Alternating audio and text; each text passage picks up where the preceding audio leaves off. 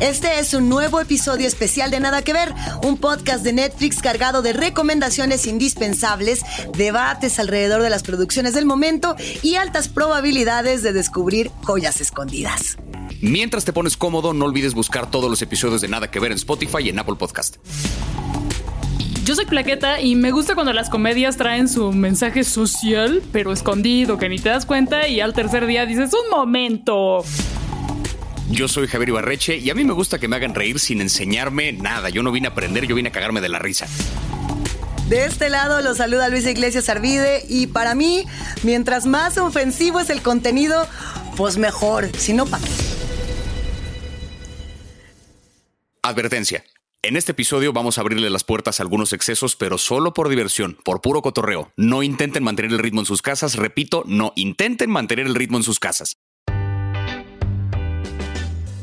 Llego al aeropuerto 6 de la mañana pedísima y el señor de la aerolínea me dice, ¿cuántas bebidas se tomó usted en inglés británico? Yo no le entendía casi nada, pero le respondí muy segura de mí misma, pues lo normal. Y a medio vuelo transatlántico me agarró la cruda. No se los recomiendo a nadie. ¿Respondiste pues lo normal en español o en inglés británico, plaqueta? En- normal. Pues normal, dice. Pues normal. Bueno, a mí me tocó que en un hotel muy payaso acapulqueño confundí el excusado con el lavamanos y la historia terminó muy, muy mal. No tomen eso en sus casas, de veras, ¿eh? Yo una vez metí un caballo a un hotel en Tepoztlán. ¡No! ¿Cómo mató? De- Desperté, Güey, pues es que Disjointed llegó muy tarde a mi vida. Yo apliqué el Wake and Bake, pero nadie, te- no tenía una guía, no, nadie me dijo por dónde sí, por dónde no, y un caballo me siguió y pues ni pedo, ¿no? Estas anécdotas vienen a cuento porque ¿qué vamos a hacer hoy? Queremos probar una teoría científica que escuchamos hace poco. Necesitamos tomar alcohol, ver algunos contenidos y grabar un podcast. ¿Se animan o qué? Yo le entro, sí le entro. A ver, ahorita lo comprobamos con toda certeza cuando lleguemos al final de este experimento. Por ahora, salud y a beber. Salud.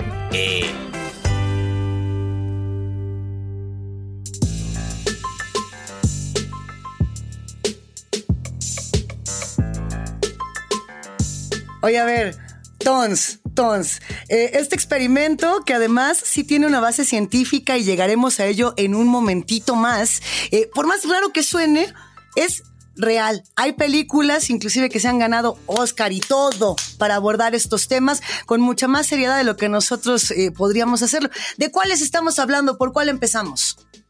Arranquemos con, creo, la mejor película que he visto en todo lo que va del año, en inglés titulada Another Round. El título original de la película es Druk, que es una película eh, de Thomas Winterberg, que ganó el Oscar a Mejor Película Extranjera este año, ganó también un BAFTA, ganó otros premios y festivales y ceremonias que cuenta la historia de un grupo de maestros de preparatoria, podríamos decir, pero el equivalente en Dinamarca, que un día se ponen a discutir en el cumpleaños de uno de ellos y resulta que hubo por ahí un filósofo que propuso que el ser humano nace con una deficiencia de alcohol del 0.5% y que es nuestra responsabilidad compensar esa deficiencia, que tenemos que estar todos un poquito pedos todo el día para llevar nuestra vida con mayor serenidad, con más ligereza, con menos inhibiciones. Entonces estos maestros de preparatoria llevan esa teoría a la práctica y empiezan a beber todos los días para que sus clases mejoren. Había reglas de por medio, solo se bebe en horario laboral y de día. Nunca de noche, nunca en fin de semana. El chiste es beber para trabajar, Uy, no nada más para divertirse. chiste. Y, a partir de ahí- y la, la película sigue la historia de este experimento y es la cosa más divertida, más fascinante y más entrañable que he visto en años. Ahora, esta teoría, dirían mis amigas de Mandarax, que es un gran podcast de ciencia, que es mala ciencia, porque no tiene suficiente sustento. Sin embargo, nosotros, como personas a las que les gusta la copita, nos parece algo muy interesante y que pues sí, todos deberíamos probar. Por cierto, esa primera escena en la que les profesor, los profesores discuten acerca de esta teoría, a mí lo que me dejó impactada es que unos profes de prepa tengan lana para gastar en esa cantidad de alcohol y comida fifí en un restaurante de manteles largos, güey, solo en Escandinavia. Solo en Escandinavia, sí. Hashtag primer mundo. Así. Sí. La idea como tal de que el alcohol podía hacer nuestra vida mejor, más bonita, más chida, no es nueva, ¿no? O sea, no es un concepto nuevo desde los griegos cuando empezaban con Dionisio y con toda esta tradición, digamos, dionisiaca, eh, apelaban a que pues nos iba mejor si nos echábamos unos chupes, así tal cual. Eso era lo que decían. Ahora bien, si partimos de la idea de que el alcohol es una toxina, no voy a empezar de tía. Espérense, tengo un sustento científico para ello, porque ya sé que me dice luego la tía por acá. Sí, tía. La concentración del alcohol en la sangre depende de muchísimos factores, ¿no? Entre ellos está, por ejemplo, la gradación de una bebida, es decir, si nos tomamos una chela o si nos tomamos un ron o una bebida mucho más fuerte, la velocidad a la que bebemos, eh, nuestro, nuestra sexualidad, si somos eh, hombres, mujeres, etcétera, etcétera, el índice de masa corporal. Hay mil y un factores para determinar esto. De ahí si, si es científicamente verosímil o no, pues estos vatos, justamente estos compas maestros, tienen un aparatito ¿no? En el que le en el que le soplan. Hagan de cuenta que es como un alcoholímetro, ¿no? Con el que pueden ir midiendo que tienen este punto 5% de alcohol en la sangre que garantizaría que el experimento es real. Eh, sin tratar de, sin arruinar mucho la historia, porque creo que no va por ahí eh, el tema, es, es entrañable, es fascinante.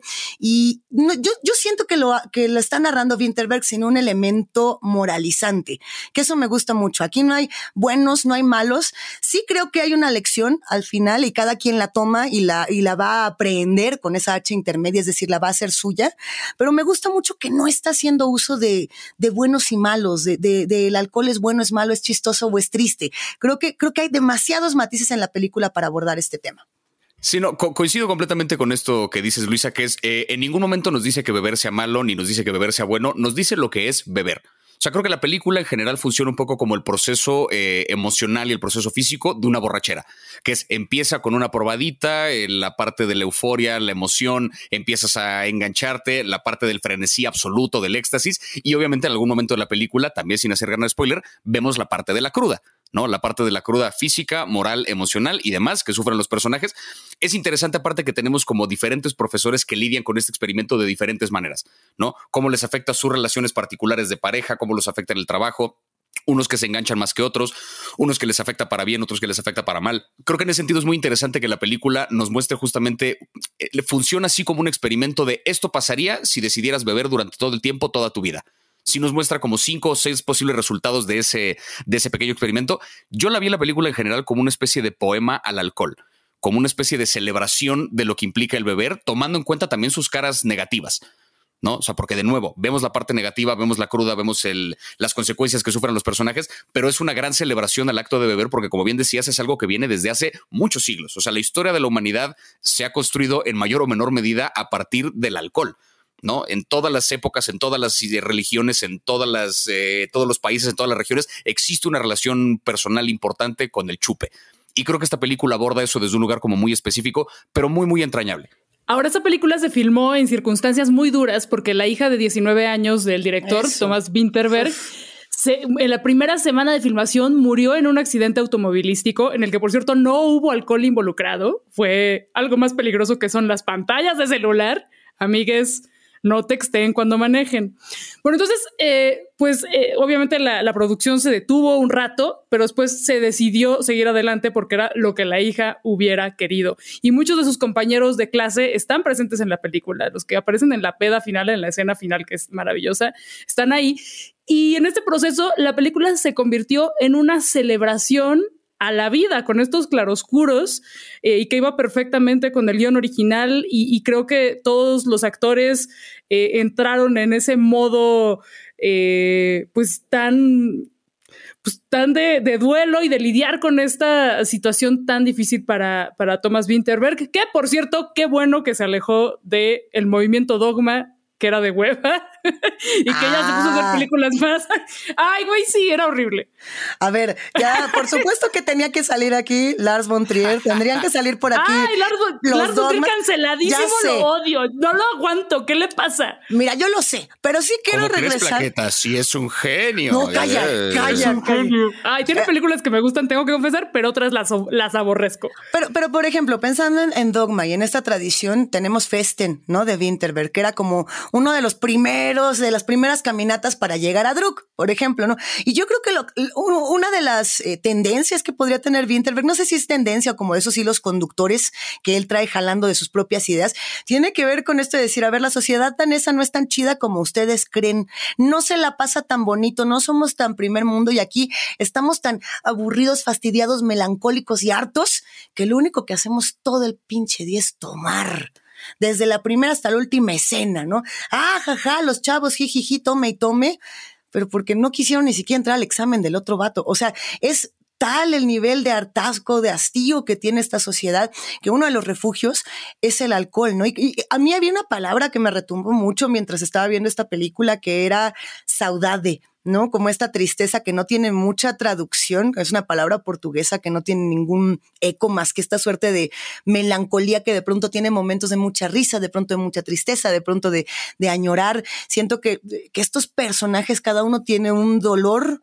y, lo vamos descubriendo conforme empiezan a tomar y a tomar y a tomar y a tomar. Y un poco creo que es lo que nos pasa a todos también, ¿no? Que de pronto jijiji, jajaja, y hay un momento de mucha profundidad en, en el alcohol, para bien y para mal. De aquí nadie va a ponerle juicios a ninguna bebida. Sí, porque la película justo te lleva a todas estas preguntas, ¿no? También, ¿qué clase de peda te ponen diferentes tipos de alcohol? Porque también hay unas pedas más eufóricas, unas más introspectivas, y todas te pueden servir y te pueden perjudicar de diferentes maneras.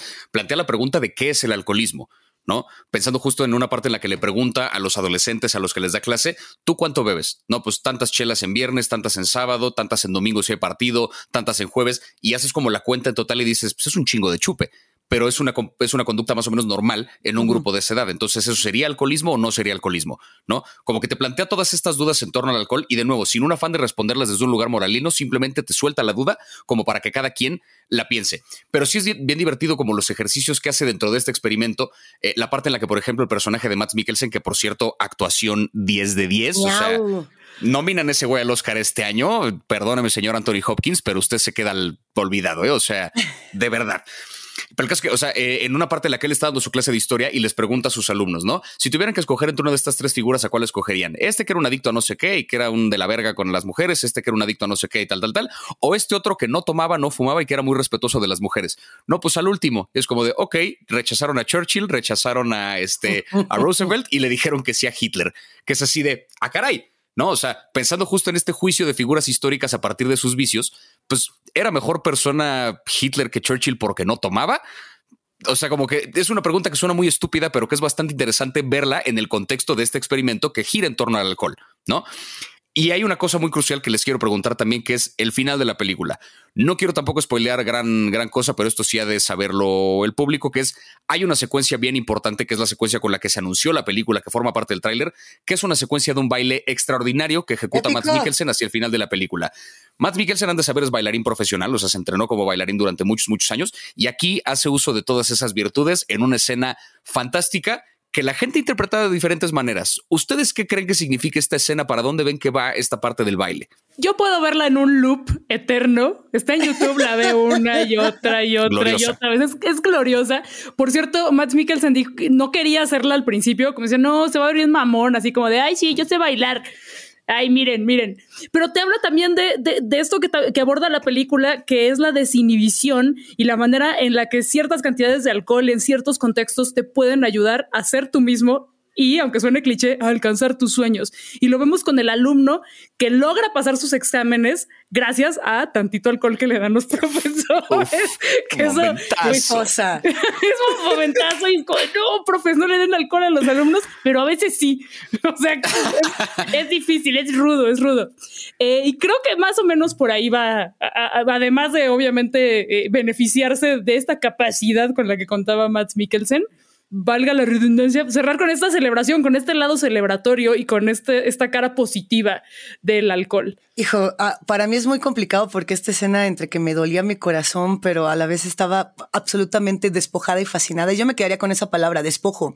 Siento que, que aquí lo que estamos viendo es, es una persona totalmente desnuda, despojada, tanto de inhibiciones como, como de dolores pasados, pero también de alegrías, absolutamente, eh, digamos, con los nervios de fuera, diciendo, esto es lo que hay y se acabó esto es lo que es. Y entonces cuando te quedas con ese es lo que es, ya no sabes ni qué hacer. O sea, yo de pronto dije, le voy a tener que regresar, pues nada más para verlo bailar una y otra vez hasta la muerte, porque ¿qué va a seguir después de esto? Yo quedaría con esa reflexión del, despojo. A ver, ¿tú, ¿tú, con qué te quedarías, mi Javi? Sí, creo que eh, despojo es una palabra creo bastante adecuada para esto. Como que no le había, no, no le había acertado exactamente cómo decirle, pero tiene que ver con eso.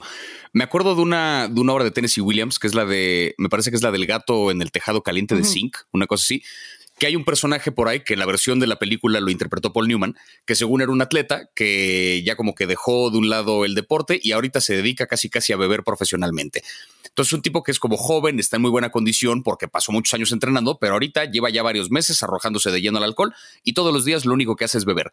Y en una parte de la obra le preguntan qué está buscando, o sea, por qué se la pasa bebiendo, qué, a qué quiere llegar o qué pretende que ocurra después de tanto whisky que se está metiendo. Y dice el que está esperando el click. Y esto lo define Tennessee Williams como ese momento mágico donde de repente notas ese cambio en la percepción. O sea, no es el momento en el que te pones pedo, es en el momento que notas que estás pedo ese clic de cuando le diste un trago que es como un ah, que de repente todo parece estar bien. Y es justo un momento de arrojo, de despojo, de de no es que esté bien ni esté mal, no te estás arrojando de lleno al alcohol, pero tampoco lo estás rechazando por completo, como que es un momento de paz muy particular que se da solo en ese punto cuando llegas al clic. Que incluso podríamos pensar que a lo mejor un alcohólico, alcohólico, alcohólico es a lo mejor lo que busca constantemente cuando está bebiendo, ¿no? Como rescatar ese pequeño momento de, de alegría y de libertad y de despojo justamente al, llegar a ese clic preciso. Y creo que este final va un poco hacia eso, porque por ahí alguien me preguntaba si era, si era como una señal de que el personaje de Matt Mikkelsen ya, a la verga su vida se va a arrojar el alcohol o si era una cosa de es como una última despedida. No es ninguna de esas. Es solo un momento de decir aquí no importa ninguna otra cosa. ¿no? En este instante, en este momento en el que estoy a este nivel de peda, todo es perfecto. Y ya, habrá consecuencias después, me la habré pasado mejor que antes, qué sé yo. Pero en este momento está el clic. Y ese clic es una cosa, o sea, cuando lo leí eso con Tennessee Williams, que me resonó muchísimo cuando vi esta película, dije, ahí. O sea, parece una cosa muy de, drogadicto justificando sus vicios, pero no. El click es una cosa, el click es una cosa muy, muy mágica. Y creo que esta película lo dice de una manera bien poderosa. Ahora ya se anunció que va a existir la versión hollywoodense de esta película con Leonardo DiCaprio en el, en el papel que hace Matt Mikkelsen. Y pues está raro porque la relación de los gringues con el alcohol, pues creo que es muy distinta a la de los daneses y no vaya a ser ahí esta onda moralizante hollywoodense. No lo sé, pero yo creo que sí deberíamos tomarlo como pretexto en el momento que salga para echarnos otro brindis. Para echarnos otro brindis y otro brinco, porque estamos hablando de excesos, estamos hablando de adicciones y, pensando en ese clic, ¿no? Y de pronto en este tema de las microdosis y de es nomás tantito, te lo juro. Eso pasaba, por ejemplo, con este punto 05 de alcohol Pasa con el, con el pequeño porcentaje de psilocibina, que dicen que es la microdosis que te vuelve más astuto, con el nomás me echo un toque en la mañana, o nomás he puesto 500 varos. ¿Qué son 500? Nada más van a hacer eso, te lo juro, y nada. Y de eso va esta película llamada Todo o Nada, dirigida por Joe Swanberg, que a mí en lo personal, no me, no me quitaba el estrés. Bueno, o sea, me parece fabulosa, pero me identifiqué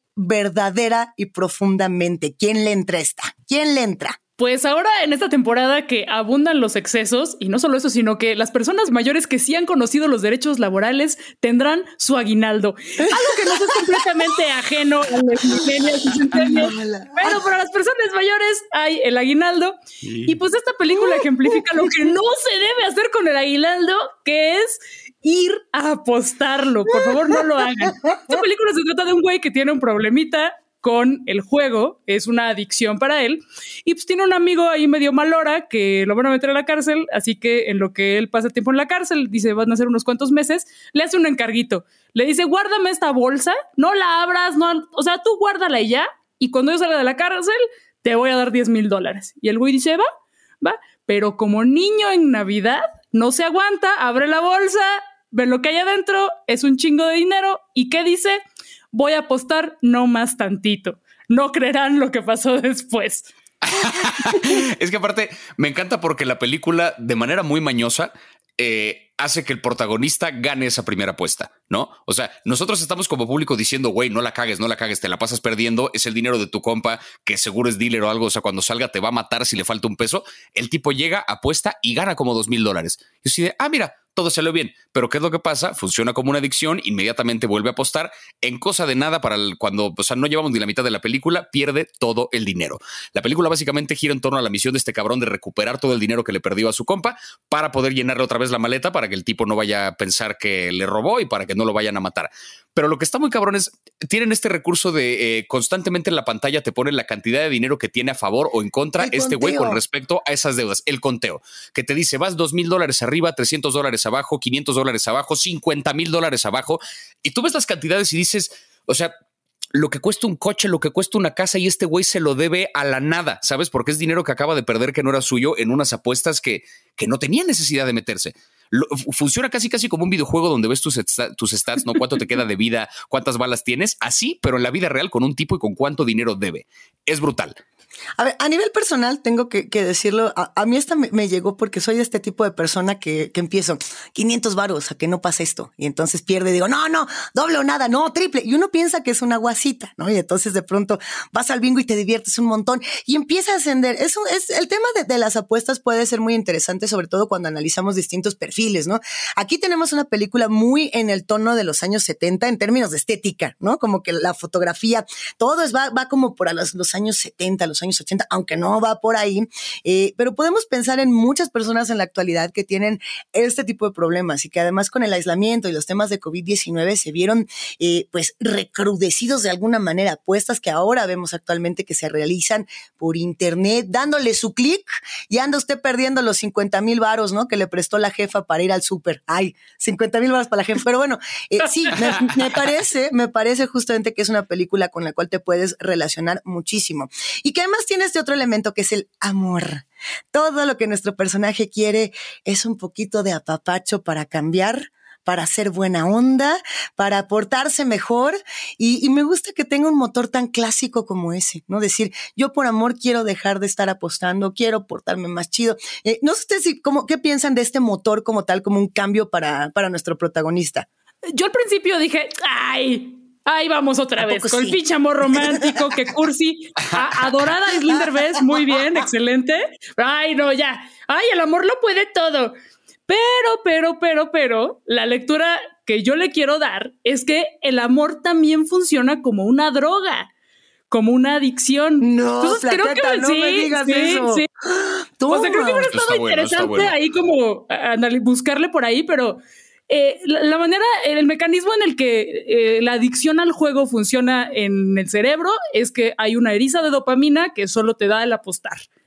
Eh, o sea, esa incertidumbre y pues obviamente si ganas, pum, ahí está tu dopamina. Y el amor funciona igual. Entonces, yo ahí se los voy a dejar sobre la mesa. Quedé. Es que tienes, tienes un punto porque, de nuevo, o sea, ¿Qué es una adicción? ¿En qué momento puedes decir que eres adicto a algo? ¿En qué momento eres muy apasionado de algo y no es una adicción? ¿Cuál es la línea entre adicción, obsesión, perseverancia?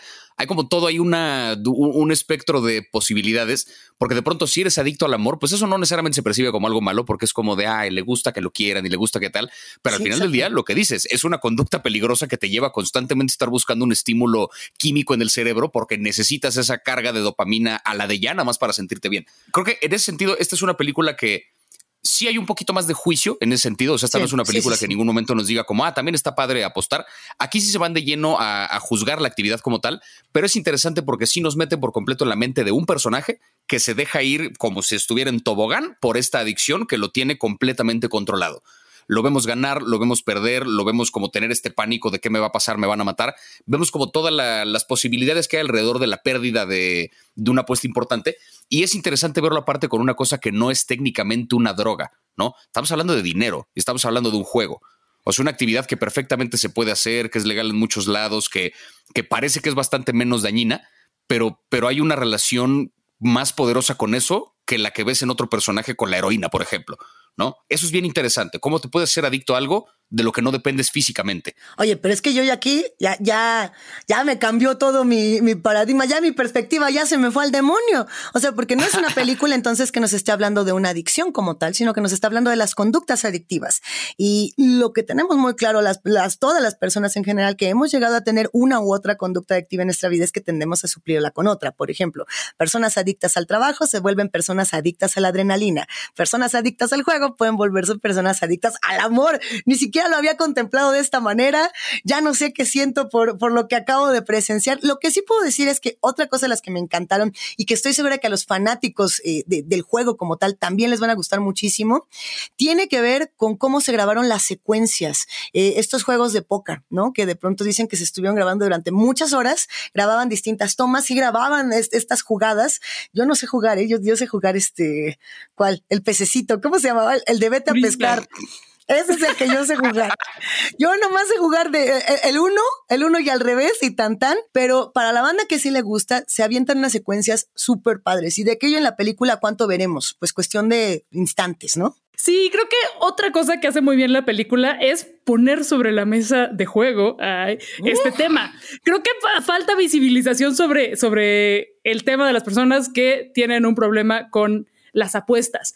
Eh, por ahí me puse ahora yo de tía a investigar y resulta que hasta 2013 eh, la Asociación Americana de Psiquiatría clasificó la adicción al juego como una adicción. Antes la consideraban una conducta impulsiva, como el arrancarse el pelo o, la cleptomanía. Entonces, esto fue un cambio completo a la manera en la que se ah, da el tratamiento para las personas que son adictas al juego. Eh, se utiliza la terapia cognitivo-conductual. O sea, se usan medicamentos específicamente, pues de los mismos que se usan para tratar otras adicciones que sí son a sustancias. Antidepresivos, ansiolíticos, etcétera, ¿no? Que justamente los antidepresivos no son los que no han funcionado, son los que tienen que ver con los opiáceos, como los que son falsos opiáceos y que genera, ayudan al cerebro a restablecer su funcionamiento de, de cómo genera la dopamina. Perdón, amigas, soy de área 4, no entiendo bien estos temas, pero me parece muy interesante. Será como el fentanilo, si es opiáceo, pero definitivamente no. No, no, pero lo que se usa para curar la adicción al fentanilo, amigas, no o sea, si tienen un problema con el casino, no se vayan a meter fentanilo, por favor. Sí, no, no, o sea, lo último que les hace falta es un estímulo adicional. Es que sí es bien curioso porque es justo, o sea, el, el juego como una adicción, estamos viendo una película acerca de un tipo adicto al juego, una película en la que vemos varias secuencias de juego, que como bien decía Luisa, son, son secuencias muy divertidas porque sí estamos viendo una partida de póker que al final de cuentas bien puede ser una adicción como lo vemos en esta película, bien puede ser un deporte como lo vemos en, un canal como ESPN, ¿sabes? O sea, está como en ese espectro de las dos cosas. O sea, en ESPN no hay ningún heroinómanos dos, ¿sabes? No existe así como una competencia de ver quién se inyecta más cosas en las venas, pero sí existe una competencia de póker que para otra gente puede ser una adicción.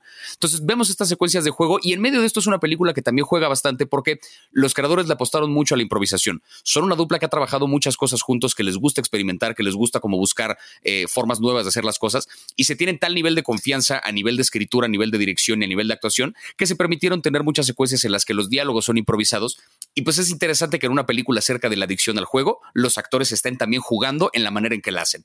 ¿no? Creo que abarca todos esos niveles. No es una película con el gran, gran giro de tuerca ni con una historia que, ¿cómo decirlo? Con una aventura que se desarrolla de manera tan compleja, pero sí es un, es como una crónica de un instante bien interesantemente ejecutada ya estamos poniéndonos muy, muy oscuros con, con esto de la adicción al juego. Al final de cuentas, estamos en la época de los excesos bonitos. Es Navidad, es Navidad. Y siendo Navidad, yo lo que me pregunto es, ¿por qué colgarle esferas a tu arbolito cuando te lo puedes fumar?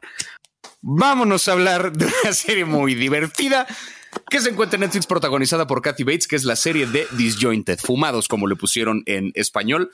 Eh, híjole, una serie muy divertida que como bueno, ya anuncié con lo del arbolito, tiene que ver justamente con la marihuana. No desde el lugar de la adicción per se, es decir, no como estas otras dos películas que lo tratan desde el lugar del vicio peligroso, sino al contrario, desde un lugar de desmitificar un poquito justamente los mitos que hay alrededor del consumo de esta bonita planta. Y dada nuestra situación actual, ahí vamos a la pachipeda. Por cierto, así como con el aguinaldo, que nosotros no tenemos, pero con el aguinaldo no hay que llevarlo al casino y apostarlo, sí habría que invertirlo en el negocio de la mota, porque ahí viene, ahí viene con todo. Y de esto justamente se trata esta serie. Es como una serie de oficina o de cualquier lugar de trabajo, nada más que esta es en un dispensario de mota, en un lugar donde ya es legal. Que esto es una gran novedad a mí me sigue pareciendo una gran novedad y cuando visito lugares donde es completamente legal para uso recreativo también, me parece como, wow, el sueño de los activistas pachecos se hizo realidad en algunos lugares. El dilema es eterno y vamos a seguir hablando de ello, yo me imagino, muchísimos años hacia adelante. Eh, toda la razón, adorada plaqueta y, Fumados justamente va de esta activista pro cannabis que se llama Ruth y que además es nada más y nada menos que mi reina, mi reinita, mi reino Tota Katy Bates, ¿no? Que ella de por sí ya tiene toda una historia con la marihuana que ahorita les vamos a contar, pero bueno, en, en esta serie en Fumados, ella tiene su tienda, ¿no? Y es una tienda que tiene desde productos médicos hasta los productos más pachecos inimaginables. Es una serie donde además tenemos historias muy reales de todas las personas que conviven en esta tienda desde los que consumen, los que están vendiendo, los que están vigilando, tenemos eh, problemas muy sensibles y problemas muy cábulas. Es, es una, tal cual es una sitcom, ¿no? Hecha y derecha. Yo creo que no tiene mayores pretensiones, o sea, más que llegar, contarte esta historia como va y que tú te vayas sintiéndote absolutamente marihuano. O no lo sé, ustedes me dirán. Sí, creo que justo todo lo contrario a lo que hace la película de todo o nada, que como que no te dan ganas de apostar después de verla. Aquí como que ves la serie y es un ay, un toquecita, sí. O sea, sí, sí te, sí te despierta un poco eso porque, de nuevo, desmitifica todas estas cosas. Eh, tiene varias cosas interesantes esta serie. Para empezar, es la primera sitcom, así una serie multicámara que hace Netflix, ¿no? Las series de comedia que hemos visto en Netflix hasta ahorita, las que han hecho los productos originales de Netflix, todas han sido una cámara como con una estética un poco más de, de cine, por así decirlo esta tiene como esta estética tradicional de la sitcom, que es casi casi como un foro de teatro, ¿no? Un set pues, armado por completo, tienes varias cámaras y hay risa en vivo y los personajes ahora sí que actúan medio en tres cuartos para que la cámara los vea. Es un estilo muy particular de hacer televisión que ya casi no se ve. O sea, ya es cada vez menos común que veamos una sitcom de este estilo. Es interesante que esta lo rescata. Y como bien decían, ocurre dentro de un dispensario de marihuana, pero vemos diferentes personajes y cuál es la relación particular que tienen con la droga. Por un lado está el personaje de Ruth, que hace Kathy Bates, que es esta activista de la marihuana que desde los 60 está empujando porque la legalicen y por fin se logró. Y ahora que es legal, ella tiene un dispensario y lo usa justamente para tratar diferentes aflicciones de la gente. Tenemos por ahí eh, al personaje de Debbie, que es una mujer, eh, una mujer de familia casada que en su vida se le había acercado nunca una droga y está tan estresada y tan, tan como aprisionada por las mil cosas que tiene en su vida que recurre a este lugar así como una última esperanza a ver qué pasa y en la marihuana encuentra como un refugio interesante que le permite llevar su vida con más liviandad, con más tranquilidad, relacionarse mejor con su familia. Tenemos también al, vigilante de esta tienda, que es un ah, tipo que es un veterano, veterano de Irak que tiene estrés postraumático, que vemos como también la marihuana lo ayuda un poco a superar, eh, a superar como estos traumas que tiene y la falta de, conexión que, que tiene con la gente. O sea, ahora sí que a cada personaje le afecta de una manera diferente. Sí resulta incluso un poquito educativa porque de pronto te dan estos videos tutoriales de y esta es de una cepa que bla, bla, bla, y la índica te hace esto y la sativa la chingada. Y como que te explican un montón de cosas, pero en medio de una situación bastante ligera, muy fácil de seguir. No es una historia compleja para nada, pero tiene estos mensajitos que creo que es interesante ver una historia sobre drogas que te vende la parte buena de. ¿No? O sea, sí cae un poco en lo moralino, pero desde un lugar que no suele jugarse. Totalmente. Y sí tenemos algunos personajes que son el estereotipo del pacheco total, como Danky Davi, que son estos youtuberos pachequísimos, tontísimos, súper bobos, que son como influencers que ni se enteran porque están muy, muy, muy pachecos. O Pete, que es el que, eh, el cultivador de marihuana que trabaja ahí en la tienda y que en el primer capítulo algo que me encanta es que le habla a las plantas y les dice, ay, ¿por qué no les puedo sacar la paranoia? Porque es como uno de los efectos secundarios de la mota que es terrible, ¿no? Y que... Eh, y que yo en primera persona vivo, ¿verdad? Qué triste, de veras. Pero también vemos a personas que la utilizan para trabajar, personas que eso, como Carter, que, que, la utiliza para enfrentar sus temas de salud mental, eh, pachecos funcionales, pachecos que se divierten, pachecos que les da el monchis. Vemos como que amplía el menú de estereotipos.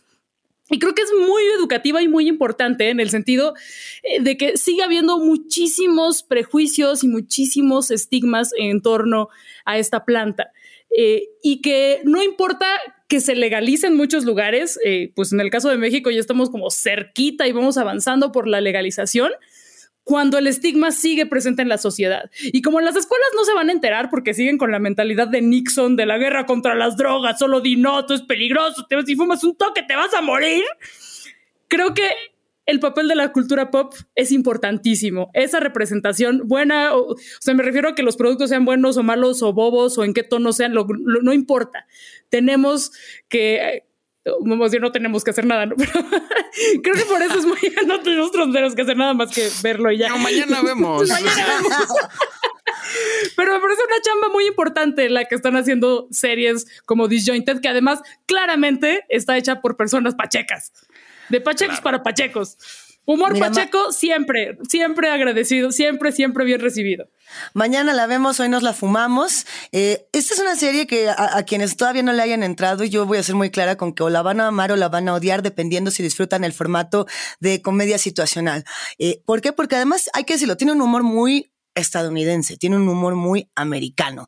Eh, yo, por ejemplo, tengo cierto conflicto con ello y aún así me la pasé absolutamente feliz, pero también es porque tengo un crush de toda la vida con Kathy Bates. Entonces, vayan buscando si se van a, si se van a sumar esta fantasía o no. Y si no, no pasa nada, pero, pero dense la oportunidad de observarlo, ¿no? La parte que tiene como muy educativa, no sé si a ustedes les pasó, pero a mí me recordó mucho a How to Sell Drugs Online, cuando tenían de pronto estos momentitos donde se iban como de la realidad o del propio relato de la serie y hacían como entre que eran anuncios, entre que eran cápsulas, entre que era información. Aquí lo hacen todavía más cábula, definitivamente. Tienen eh, estos pequeños videos de YouTube que son de este par de youtubers pachequísimos que en algún momento quieren dar la dirección de la tienda y no pueden decir absolutamente nada, ¿no? Como también tienen momentos donde es como, hey, aquí estamos dentro de la tienda y les vamos a ofrecer este producto. Y entonces te empiezan a hablar también de otra parte muy emocional. Entonces ahí como que me recordó mucho esa estética de How to Sell Drugs Online.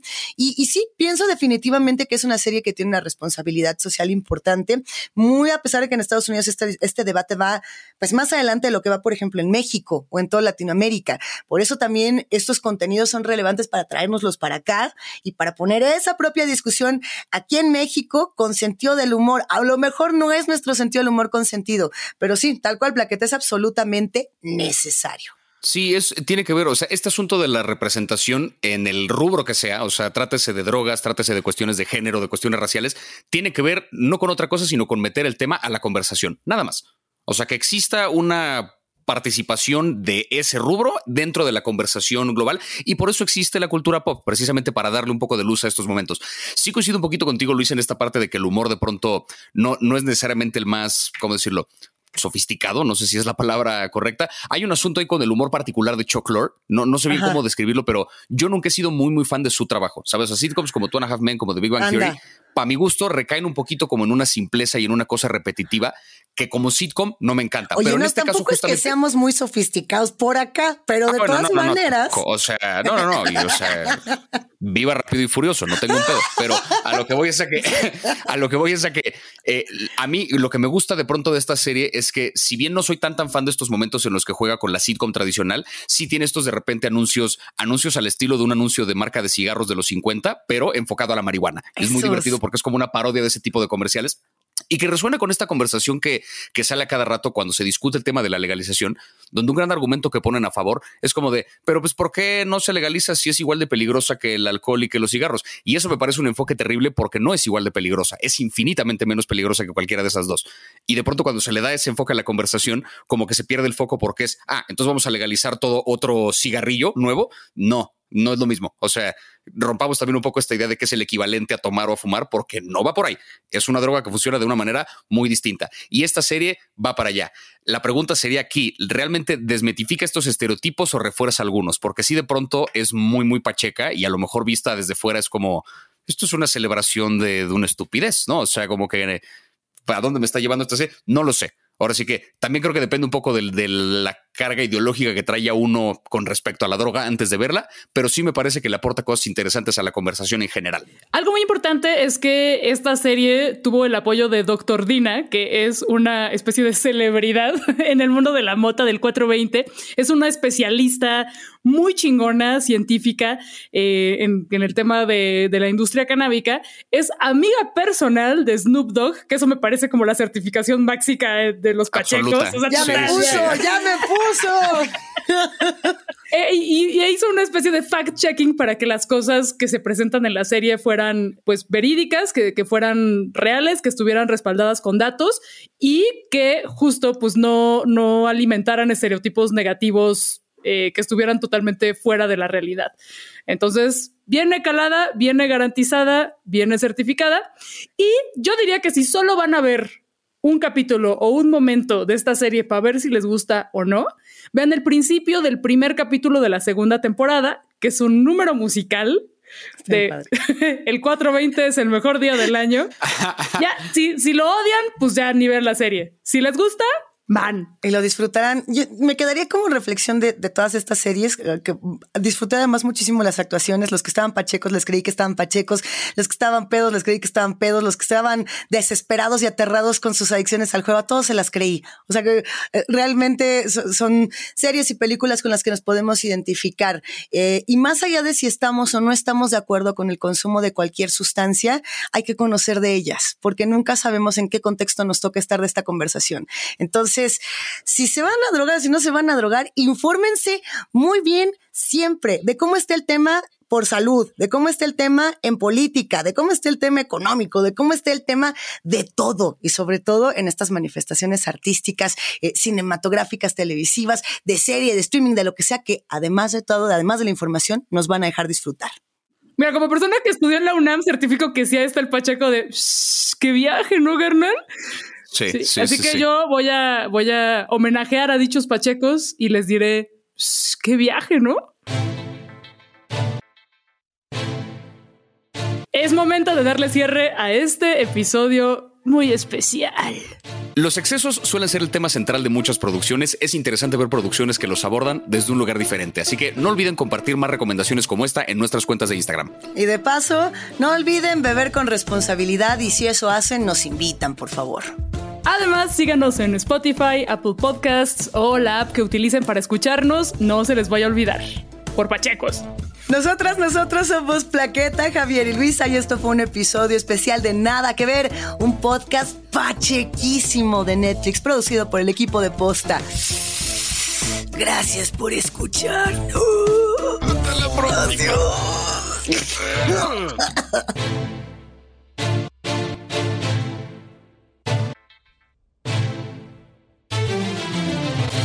Qué gozadera, no mamen, qué, qué bonito episodio.